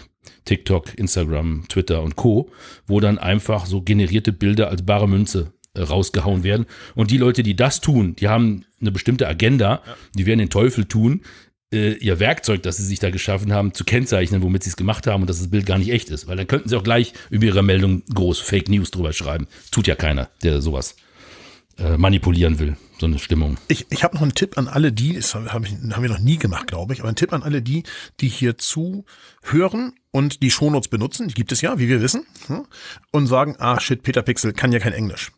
Ich hoffe, den meisten von euch ist klar, dass ihr heute im Browser, in, in jedem der gängigen Browser, auf Übersetzen klicken könnt. Und dann habt ihr zwar, naja, manchmal eine etwas holprige und manchmal auch nicht ganz eindeutige Übersetzung. Manchmal ist sie auch ein bisschen falsch, muss man sagen. Aber ihr könnt den Artikel dann in aller Regel lesen und den Sinn des Ganzen verfolgen. Weil ich, ich kenne so ein paar Kandidaten hier, die uns zuhören, die mit mir auch schon unterwegs waren, die dann so sagen, sagen die, ja, aber ich kann ja gar kein Englisch. Ja, macht ja nix. Also du kannst dem Artikel, ich habe nämlich hier gerade sowohl mal in Safari als auch in Chrome auf Übersetzen geklickt. Ja. Man kann dem Artikel relativ gut folgen, wenn man nochmal auf die automatische Übersetzung klickt. Und äh, ja, das äh, nur so ein kleiner Tipp, dann könnt ihr auch den Shownotes, äh, Shownote-Links folgen, die ihr sonst vielleicht nicht lesen könntet. Sehr guter Tipp, Frank. Wir könnten mal gucken, wenn es unsere Zeit hergibt, ob wir vielleicht auch noch in den einschlägigen deutschen Fotomedien einen Artikel über diesen Vorgang finden. Da bin ich mir ziemlich sicher, dass nicht nur wir als sprechende äh, Berichterstatter das aufgegriffen haben, da werden auch andere in der Fotobranche, die Artikel schreiben im Netz, das auf Deutsch auch nochmal aufbereitet haben. Ja, da Vielleicht finden wir da auch einen Link dazu. guck, guck Aber nach. wichtig ist natürlich die Primärquelle und die ist von Peter Pixel in dem Fall. So, apropos im Internet was nachgucken. Es gab ja eine traurige Nachricht zuerst und jetzt gibt's eine ganz gute zum selben Thema. Wir können jetzt beides auf einmal bringen, weil beides in den letzten sechs Wochen passiert ist. Eine der beliebtesten Websites, um sich äh, fotografische Sachen anzuschauen und vernünftige Reviews zu lesen und so weiter und so weiter, ist und war DP Review. Jo, Kaum einer wusste, dass DP Review zu Amazon gehört. Ich auch nicht. War ja mal äh, damals von Phil Esky gegründet und dann zu dem gemacht, was es war, nämlich eine Webseite mit ernsthaften, meist fototechnischen Angaben zu Kameras und Objektiven und so weiter und dann nachher auch mehr Bilderstrecken, mehr Erfahrungsberichte und so weiter. Und jetzt äh, am, am guten Schluss, als es dann von Amazon übernommen worden ist und richtig Kohle dahinter war, sind auch richtig gute YouTuber eingeladen worden, um interessante Vorstellungsvideos und Erfahrungsberichte und so weiter zu machen. Und diese Seite DP Review ist jetzt wohl leider bei Amazon aufgefallen als Kostenloch, als Kostengrab Unfassbar. und wurde kurzerhand einfach mal äh, geschlossen. Also mit sehr kurzer Ankündigung wurde gesagt, so zum 10. April ist Schluss mit lustig. Wir werden die Leute entlassen und vor allem die Webseite vom Netz nehmen. Und da gab es einen Aufschrei in der Community, weil die gibt's seit 30 Jahren, 20, 30 Jahren. Also so, so, solange ich mich mit Fotografie ernsthaft Genau. beschäftige, und das ist um die Jahrtausendwende gewesen. Genau, genau. Und das heißt, da ist wahnsinnig viel Wissen angesammelt. Das ist quasi die gesamte, zumindest digitale Fotogeschichte im Web gewesen. Jo. Mit den ganzen Foren auch noch dazu, wo Diskussionen stattgefunden haben und so weiter. Das wäre also sehr, sehr schade gewesen, das alles zu verlieren. Internetarchive.org hat sich sofort dran gemacht und versucht zu retten, was zu retten ist, damit der Content, also das, das Wissen nicht verloren geht und auch so ein bisschen so diese Dokumentation der Kultur. Ja. Und, äh, aber auch ganz viele haben sich an Amazon gewendet, nachdem sie jetzt gemerkt haben, ach, das gehört Amazon, der Laden, na sowas. Und haben gesagt, Mensch, das wäre doch jetzt echt schade, wenn ihr das einfach so vernichtet und den Stecker rauszieht. Äh, ihr seid doch ein Laden, der wahnsinnig viel Webspace hat. Richtig. Ja, ist ja okay, wenn ihr, wenn ihr die, die Journalisten nicht mehr bezahlt und, und die Redaktion und so, weil es zu viel Kosten verursacht. Aber die paar Festplatten, um das Zeug, was bisher erarbeitet worden ist, zumindest am Leben zu erhalten und, und, und besuchbar, das wäre doch eigentlich ganz schön. Und jetzt kommt der gute Teil der Nachricht. Also DP Review wird wahrscheinlich nicht mehr in Aktion geben mit den Leuten, die da bisher gearbeitet haben. Aber äh, Amazon hat versprochen, äh, sie werden es nicht komplett vom Web nehmen, sondern man wird es als Archiv immer noch besuchen können. Das finde ich eigentlich zu dem Zeitpunkt das Beste, was passieren kann. Ja. Also, Schöner wäre die ich wollte sagen, die ganze den, Mannschaft würde weiterarbeiten können und dürfen. genau, unter den schlechten Lösungen ist es die beste. Ja. Genau. So, und dann gibt's noch eine gute, gute, gute Nachricht. Meine beiden Lieblings-YouTuber, die bei DP Review gearbeitet haben, die sind bei so einem anderen Unternehmen untergekommen, das sich mit Fotonachrichten beschäftigt. Warte mal, das war eben schon mal Thema. Lass mich kurz nachdenken. Per Peter Pixel. richtig. Das gibt's doch Ja. nicht. So, bei denen geht's weiter. Das Lustige ist, Peter Pixel hat aufgrund dessen jetzt einen YouTube-Kanal eröffnet. Ja, verrückt, oder? Genau. Absolut, absolut verrückt. Also ich bin gespannt, wie es da weitergeht. Ja, aber wie gesagt, also äh, immerhin dieser, ich sag mal, dieser Wissensschatz, äh, der bleibt erhalten und das ist auch ganz schön. Ja. Aber da seht ihr wieder, ne? Da, wo nicht bezahlt wird, da ist man das Produkt. Und wir haben alle diese Webseite, ich habe die jetzt länger nicht benutzt, ich will ehrlich sein. Aber ich kann mich natürlich daran erinnern, irgendwann so in den 2000ern häufig darauf auch Dinge gelesen zu haben und auch manches mit kommentiert zu haben. Das Zeug ist dann im Zweifel weg. Weil wir haben da als User alle nichts bezahlt. Wir haben uns zwar daran beteiligt, aber nicht dafür bezahlt. Und da muss man damit rechnen, wenn irgendwann mal was nicht mehr da ist. Ja. Also ich muss sagen, wenn es zu Neuvorstellungen von Fototechnik Ja. in den letzten Jahren kam, Ja. Fand ich die Herstellerankündigung natürlich immer interessant, weil es meistens die erste, die man zu sehen bekommt. Dann kommen die ersten Leute, die vorab Exemplare in der Hand hatten, die irgendwelche privaten Reviews gemacht haben, entweder in Blogform auf ihrer Webseite oder auf YouTube und so weiter. Habe ich mir auch meistens ganz gerne angeguckt, aber da immer schon mit so einem bisschen, hm, ob das alles so, sag ich mal, vollständig richtig ist, was man da hört und ob man da alles erzählt bekommt zu so einem Produkt, weiß man nie so genau die meisten Leute machen das ja als Hobby und sind nicht verpflichtet, alles und vollständig und komplett richtig äh, darzustellen, das nochmal überprüfen zu lassen. Und können das im Zweifel auch gar nicht. Können das nicht, ne? Ist kein Vorwurf an die Genau, Leute. ja, Es ist genau. halt so, wie es ist. Ja. Ein Hersteller, der eine Pressemitteilung rausgibt, versucht sein Produkt ja auch natürlich im besten Licht so. darzustellen und nicht alles darüber zu erzählen, was vielleicht äh, den zukünftigen Benutzern wissenswert erscheint. Aber da war dann immer für mich wirklich der Punkt, dass ich gewartet habe, bis auf DP Review die ausführlichen Tests dazu kamen. Und die haben ja nun wirklich alles unter die Lupe genommen, haben standardisierte Tests gehabt, haben mit jeder Kamera dasselbe gemacht, haben mit jedem Objektiv dasselbe gemacht. Teilweise über die Jahre haben sie ihre äh, Testmotive ein bisschen angepasst. Ne? Klar, wenn du höhere Auflösungen auf einmal hast, dann muss deine Vorlage vielleicht auch mal ein paar feinere Strukturen anbieten, als du das noch zur Filmzeit vielleicht abfotografiert hast und so weiter. Aber das, das war immer sehr schön und sehr, sehr umfangreich. Und wenn ich das dann gelesen hatte, dann war ich mir ziemlich sicher, dass ich jetzt alles über das Produkt weiß, was wissenswert ist. Jo. Und insofern schade, dass die Arbeit in Zukunft nicht mehr so gemacht wird an dieser Stelle. Vielleicht gehen ja nicht nur die beiden YouTuber, sondern vielleicht andere aus der Redaktion auch äh, rüber zu Peter Pixel. Die scheinen ja jetzt auch nochmal aufzurüsten, was so ihre, ihr Business angeht, ihr, ihr Nachrichten-Outlet sein. Mir fällt gerade nichts Besseres ein. Äh, schauen wir mal, wie das weitergeht. Würde mich freuen, wenn auch dieses, dieses wirklich sachliche, wir testen was, wir messen was und dann schreiben wir drüber und bringen die Fakten mal einmal zusammen. Wenn das eben eine neue Heimat auch finden würde, fände ich sehr, sehr schön. Auf jeden Fall. Auf jeden Fall, ja. Ja. Insofern erstmal danke an Amazon, dass sie das Archiv nicht platt machen, sondern jetzt doch den Strom eingeschaltet lassen und die Festplatten weiter rotieren lassen. Und auch danke an Peter Pixel, dass sie da so eine Perspektive zumindest eröffnen, wie es weitergehen könnte. Ja. Ich drücke allen die Daumen, dass das klappt. Jo. Ja, damit würde ich sagen, ist die Fotolage in Deutschland mal wieder umfassend erörtert, Also.